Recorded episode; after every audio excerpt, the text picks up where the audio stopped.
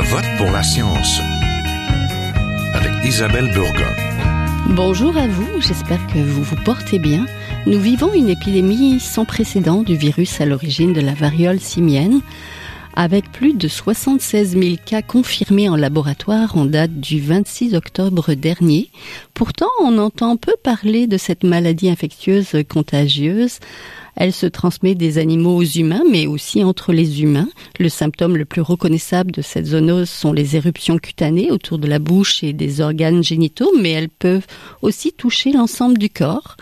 Endémique dans plusieurs pays d'Afrique, il s'agit d'une urgence de santé publique de portée internationale selon l'Organisation mondiale de la santé.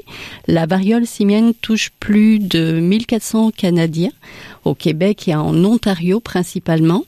Et les médias semblent avoir stigmatisé plus particulièrement la communauté homosexuelle où on retrouve de nombreux cas. La stigmatisation se propagerait-elle comme le virus? Nous en parlons tout de suite. Restez là.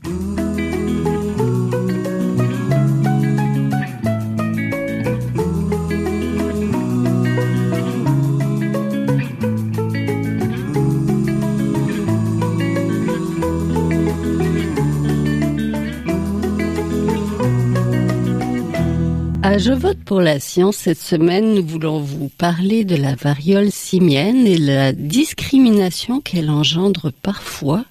Nous en parlons aujourd'hui avec Alexandre Dumont-Blé, directeur général de Réseau.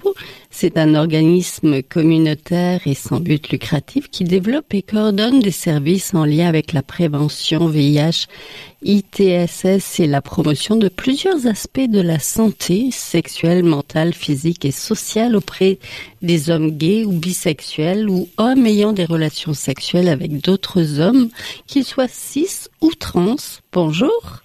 On est aussi en compagnie du docteur Régent Thomas, fondateur, président, directeur général de la clinique médicale L'Actuelle, une clinique orientée vers le dépistage, le diagnostic et le traitement des maladies transmises sexuellement et du sida. Bonjour.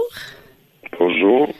Donc la variole simienne est une zoonose originaire d'Afrique. Elle est, reste encore très incomprise et même parfois banalisée par les médias.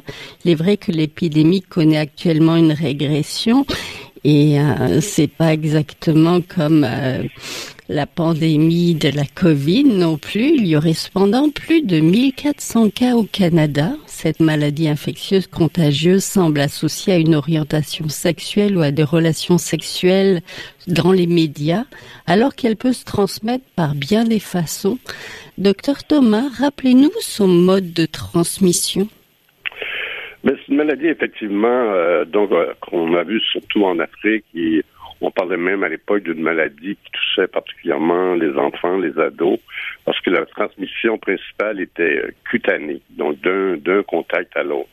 Par contre, c'est pas ce qu'on a vu euh, euh, en Occident, c'est pas ce qu'on a vu au Québec. On l'a vu surtout dans un contact de maladies transmises sexuellement, des gens avec des symptômes génitaux qui, qui, venaient nous voir pensant ayant une ITS, et touchant principalement euh, les hommes euh, gays ou bisexuels. Quelles sont les particularités de cette maladie? Oui, ben c'est une maladie d'abord qu'on connaissait pas. Hein. Le premier cas a été découvert euh, au Québec euh, 12 mai. Après ça, on a entendu parler qu'il se passait euh, des cas en Europe, Royaume-Uni, Barcelone. Bon, et le monde voyage, alors les gens voyagent, donc, possibilité de, de transmission. C'est une maladie qui au début était difficile à, diagnostiquer parce qu'on n'en avait jamais vu. Et donc ça pouvait ressembler à une syphilis, ça pouvait ressembler à de l'herpès. Et rapidement, je vous dirais rapidement, les les, cliniques, les médecins dans les cliniques du village ont été quand même assez euh, euh, alertés et euh, je dirais, commencé à poser des diagnostics, ce qui a beaucoup aidé là à la suite de l'épidémie. Et on s'est mis à avoir donc beaucoup, beaucoup de cas, particulièrement, donc les gens arrivaient avec des lésions cutanées. Parce que quand il n'y a pas de lésions cutanées, on ne peut pas vraiment faire de tests pour le moment. Donc les gens nous arrivaient particulièrement avec des ulcères au niveau des organes génitaux, mais ça pouvait être aussi ailleurs, sur le corps, euh, euh, des plaques, euh, sur le corps, dans la bouche. et ce qu'on voyait surtout, c'était très, très, très souffrant, ces ulcères-là, alors qu'on voit pas ça avec une syphilis ou pour l'herpès parfois un petit peu. Puis ce qui était compliqué un peu, c'est que 30 de nos patients avaient une autre ITS. Alors, on avait beaucoup de co-infections, mhm. ITS, euh, herpès, syphilis et variole simienne, ce qui pouvait compliquer un petit peu le tableau clinique. Oui, c'était quoi le suivi nécessaire? C'est une maladie, si on comprend bien, qui est peu mortelle, mais qui peut être stigmatisante avec des infections qui sont visibles? Ben, le, suivi, d'abord, au début, on savait à peu près pas de quoi on parlait. Soyons honnêtes.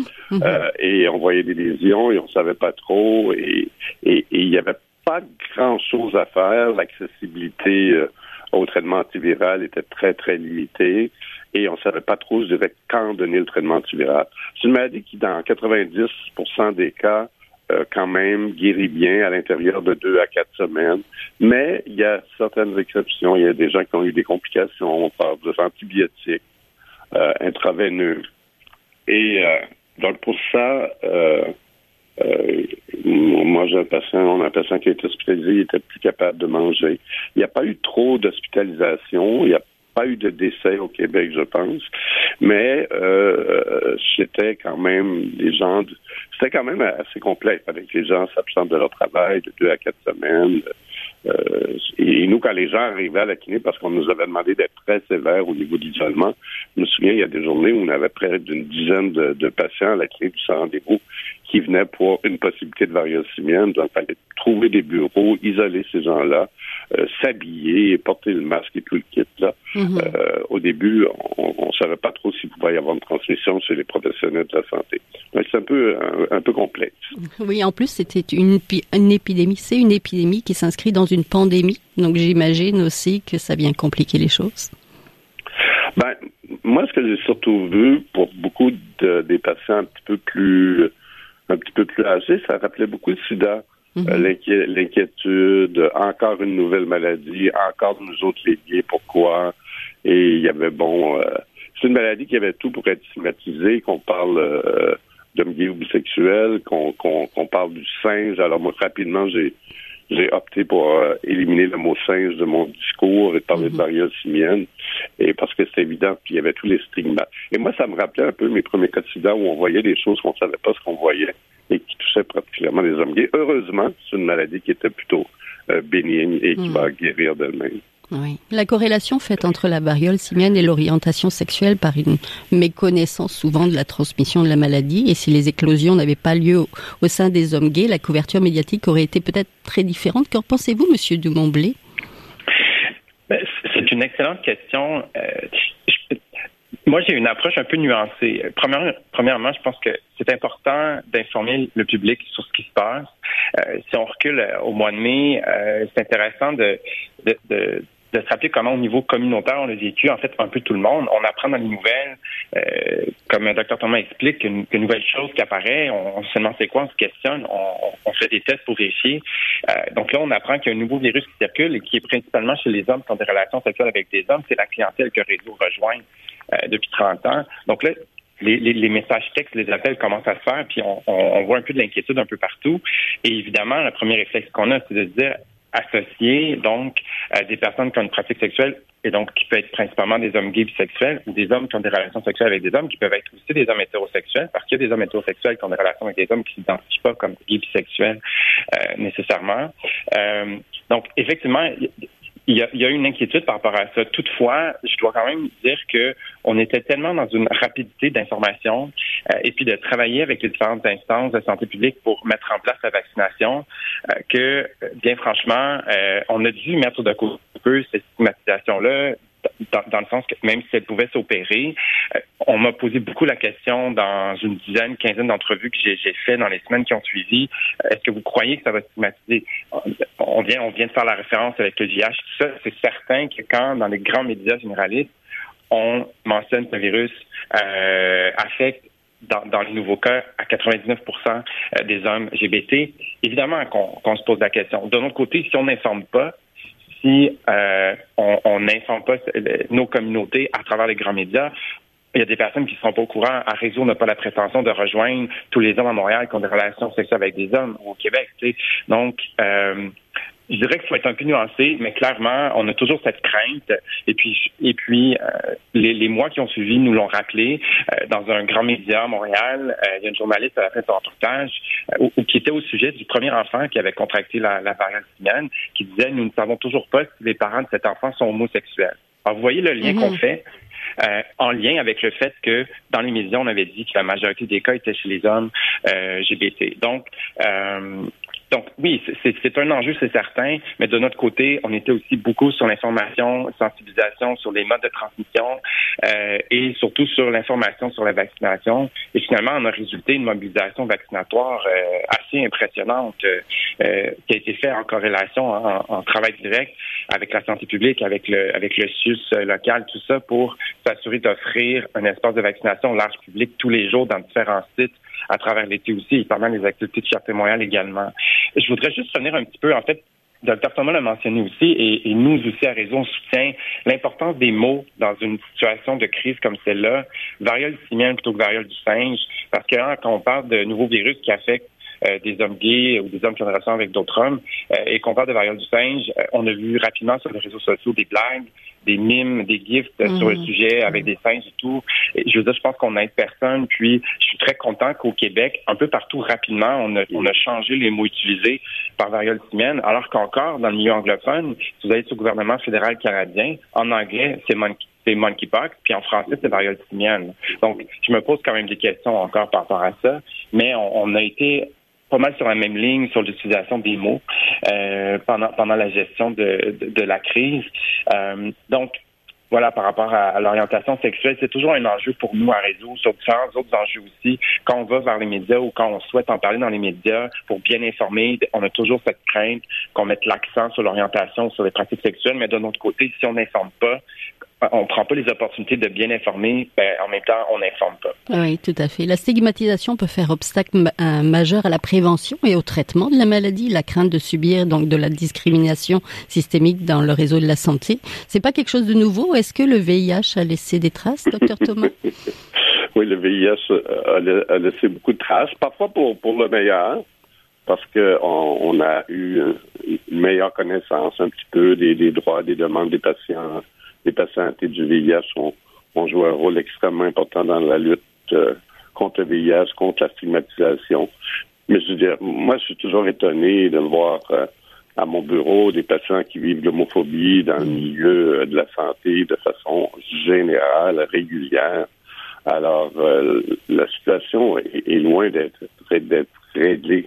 Alors, des maladies qui encouragent la stigmatisation et, et mon, mon interlocuteur l'a bien dit, c'est le défi. Le défi, euh, le défi d'informer. On n'a pas le choix. Faut informer les gens tout en faisant attention. Puis nous, on fait attention, mais parfois, il y a un média qui voulait écrire dans son titre la variole du sein. J'avais fait une entrevue avec. J'ai écrit au directeur du média, un grand média connu.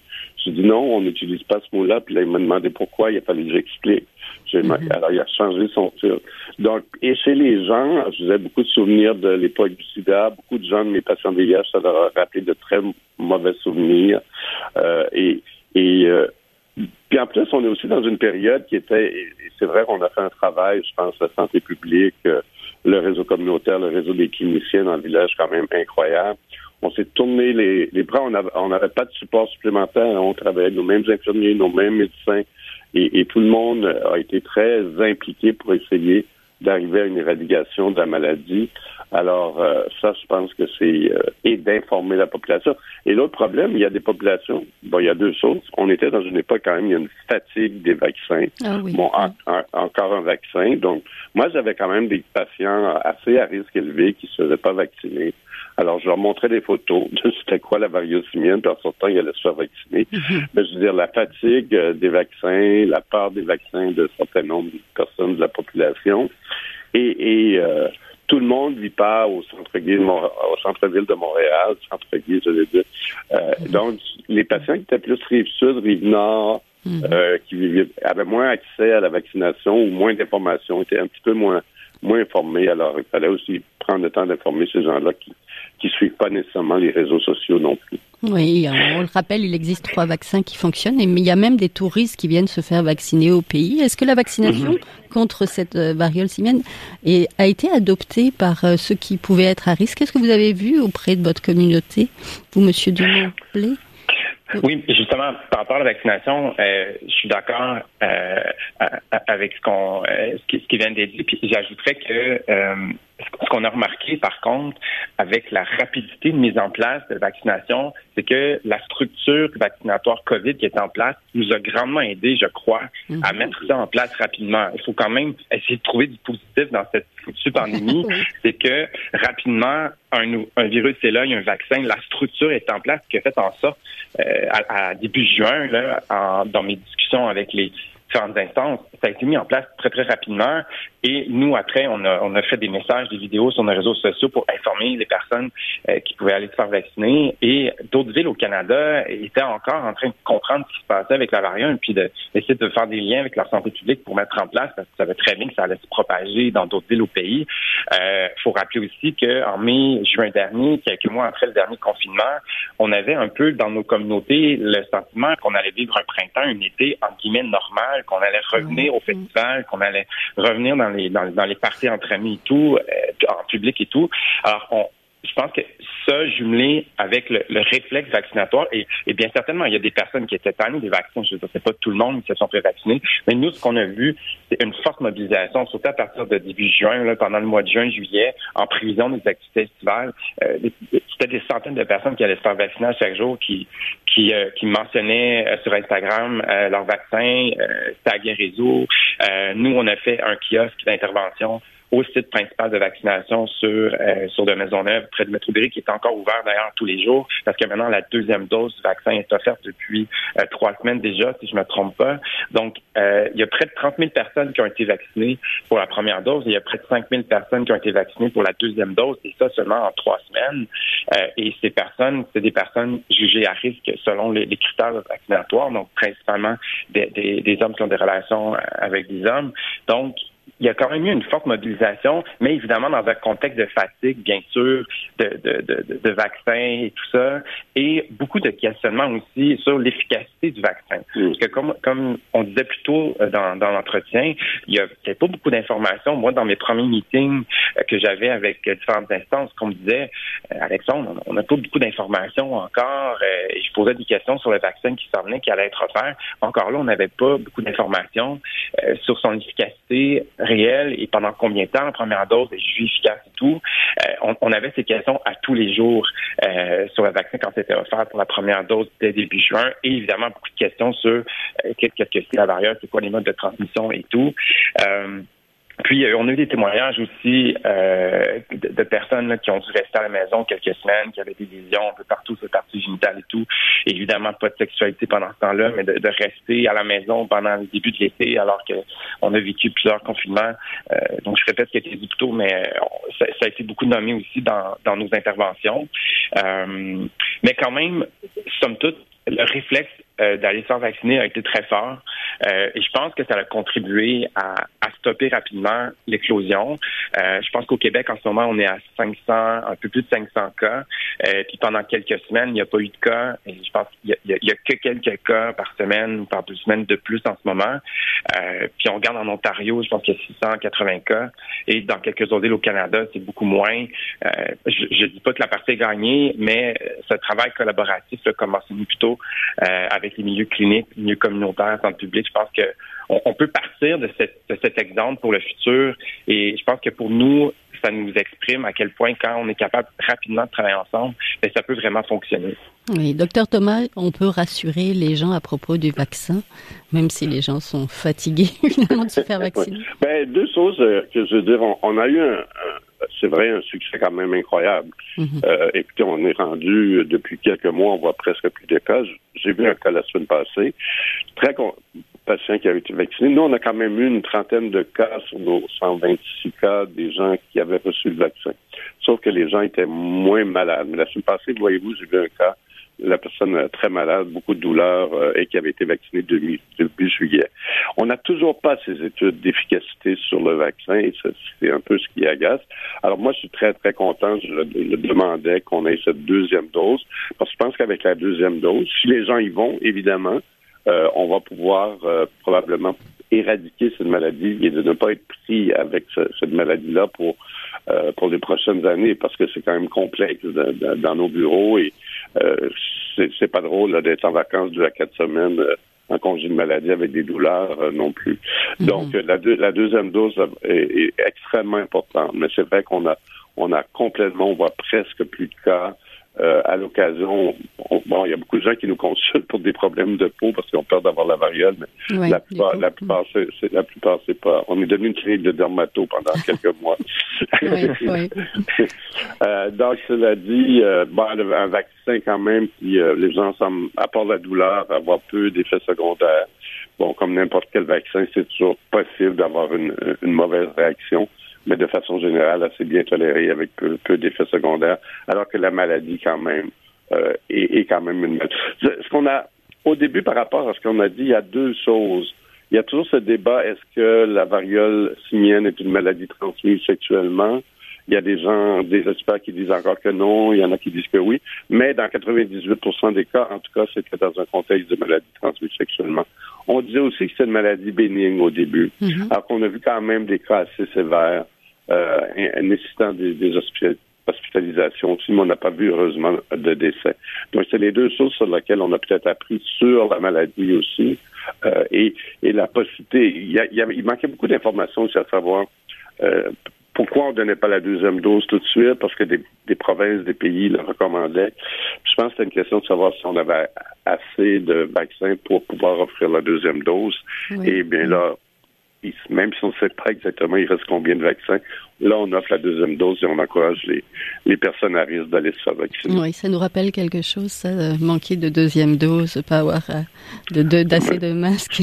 Il y a eu aussi beaucoup de désinformation et de théories du complot autour de cette maladie ah, ben infectieuse sur les réseaux sociaux. Je vais rappeler l'un des plus populaires qui affirmait que les gouvernements ont été de connivence avec les laboratoires pharmaceutiques pour imposer la vaccination à tous leurs citoyens. Est-ce que vous constatez que ça figure aussi euh, dans les gens que vous rencontrez, Monsieur Dumont? Non. C'est vraiment pas quelque chose qui, euh, contrairement peut-être à pendant la pandémie, là, je pense qu'on a eu beaucoup d'exemples, mais euh, euh, plus loin que je me souvienne depuis fin mai, là, c'est pas un sujet qui est revenu. Au contraire, on dirait que face à, ce virus, il y avait un outil alors là, on voulait avoir l'information puis aller, aller se faire vacciner. Euh, même sur nos, on a diffusé de nombreux messages vidéo sur nos réseaux sociaux. Bon, on a eu quelques commentaires ici et là, euh, effectivement, mais de façon générale, c'était plutôt très partagé, très commenter positivement et poser des questions. Aussi des fois très cliniques là et réseau n'est pas une n'est pas on n'est pas une clinique médicale. Donc des fois on comme je disais tantôt on, on, évidemment on essaie d'aller chercher l'information ou de simplement dire aux personnes les personnes sur place les personnes professionnelles de soins ou en milieu clinique vont pouvoir le mieux que nous répondre à certaines questions des fois qui étaient très très cliniques. Euh, mais euh, non je dirais que de façon générale non on n'a pas été submergé euh, par ce, ce flot de, de, de commentaires compétitifs qu'on a pu voir dans la pandémie euh, mhm. pendant deux ans. Oui, ils avaient euh, épuisé tous leurs, leurs arguments. Ben, je pense que oui. Puis, Allez-y, Docteur ben, Thomas, c'est ça, c'est ça à laquelle on est toujours confronté un peu. Nous autres, particulièrement dans le VIH, où on a des gens qui cessent l'entraînement euh, pensant que c'est un complot pharmaceutique. Alors, ça existe. Mais la communauté LGBTQ a été durement frappé, là encore, par le VIH, ce qui fait que je pense que c'est une communauté quand même qui est très euh, euh, impliquée, que ce soit au niveau de la prévention, que ce soit au niveau des droits humains.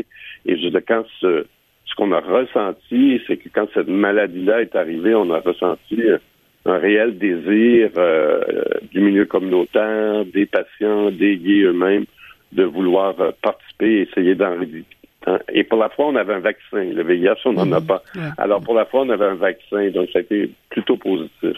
Oui. Puis, tu sais, aussi, je, souhaite rappeler que selon le dernier rapport ITSS de l'INSPQ, encore à Montréal, euh, près de 7 personnes sur 10 de nouveaux cas de VIH à chaque année sont chez les hommes qui ont des relations avec des hommes. Donc, euh, cette gestion euh, de prévention puis de virus, ça fait partie des communautés depuis longtemps et pas juste VIH puis variole cette fois-ci, mais aussi les autres ITSS, gonorrhée, chlamydia, le, le, se faire dépister régulièrement, tout ça. Puis en parler avec ses partenaires, nous, on a mis beaucoup l'accent sur les avec vos partenaires parce que ce qui ressortait des informations qu'on avait par rapport à la variole, c'est que c'était souvent aussi des personnes qui avaient eu plusieurs partenaires inconnus dans les dernières semaines, dans les derniers jours, donc ils ne pouvaient pas nécessairement contacter leur, mm. leur, ancien partenaire pour, pour informer euh, sur le fait qu'ils avaient contracté la variole. Donc, on mettait beaucoup l'accent sur ça. Là, on revient un peu à ce qu'on discutait plus tôt euh, sur cette stigmatisation. On, dit souvent un réseau, euh, les, les, hommes gays ou les hommes qui ont des avec des hommes ont souvent deux médecins un médecin pour leur vie sexuelle puis un médecin de famille pour mm-hmm. leur, leur check-up annuel. donc c'est tellement vrai. Voilà, donc euh, euh, je voudrais ajouter très rapidement, euh, ce qui est intéressant en ce moment, c'est que toute cette expérience, étant donné que tous les milieux se sont parlé dans une courte période de temps, il y, a beaucoup de, projets en ce moment d'initiatives qui sont en voie de, financement puis d'être confirmés, études cliniques sur des médicaments pour la variole, sur l'efficacité vaccinatoire, projet de recherche internationale sur le, vaccin c'est en voie d'être confirmé. Donc, j'attends encore des nouvelles, mais on a été beaucoup sollicités par différentes projet et probablement aussi euh, Dr Thomas ou la clinique actuelle, mais c'est des initiatives qui vont se former éventuellement pour, j'imagine, en fait, espérons-le, mieux documenter euh, l'efficacité, puis peut-être mieux prêt euh, si jamais il y a une prochaine fois qu'on espère bien sûr pas. Oui, mais ça c'est peut-être le, mon, dernier conseil. Mm-hmm. Faut qu'on faut qu'on reste un petit peu euh, alerte. Euh, c'est une maladie. Il y a beaucoup de cas qui seraient allés dans des cliniques de, de, de médecine, pas, que les médecins sont moins bons, mais le, moins d'expérience. C'est pas toujours évident à diagnostiquer. Moi, il y a des cas, j'ai fait des tests, puis je me disais, ah, je suis sûr que c'est pas ça, puis les tests revenaient positifs. Donc, il faut qu'on regarde ça. L'efficacité du vaccin de la première dose va chuter, j'imagine, tranquillement. Alors, il faudra aussi qu'on ait euh, euh, cette sensibilité-là de dire, peut-être encore une fois, d'encourager les gens à se faire vacciner parce qu'on aimerait bien s'en débarrasser complètement. Donc merci beaucoup. On était en compagnie d'Alexandre Dumont-Blé, le directeur général de Réseau, et du docteur Jean Thomas, le fondateur, président directeur général de la clinique médicale L'Actuelle. Merci. Merci à vous. Merci. Voilà, c'est tout pour cette semaine à la régie Daniel Fortin, à la recherche cette semaine Ilric Duhamel, à la réalisation et au micro Isabelle Burguin. Je vote pour la science c'est une production de l'agence Science Presse avec Radio VM et nous avons des rediffusions sur les ondes de cette radio le jeudi. Également, euh, vous pouvez trouver l'émission sur le site de l'agence Science Presse. L'émission possède une page, visitez-la. Et si vous avez aimé cette émission, n'hésitez pas à la partager. Passez tous une bonne semaine, portez-vous bien. Jin est un chercheur typique de ceux pour qui les progrès de la bioinformatique ont préséance sur le sens biologique pour qui la grosse science constitue la seule logique. On y parle de génome, de transcriptome et de spliceosome, de traductome, de protéome et de foldéome, de kinome, de protéasome, mais pas du glaucome de Guillaume, de signalosome vers les lysosomes, et puis E.T. Des milliers de candidats qui montent et qui descendent en fonction du stimulus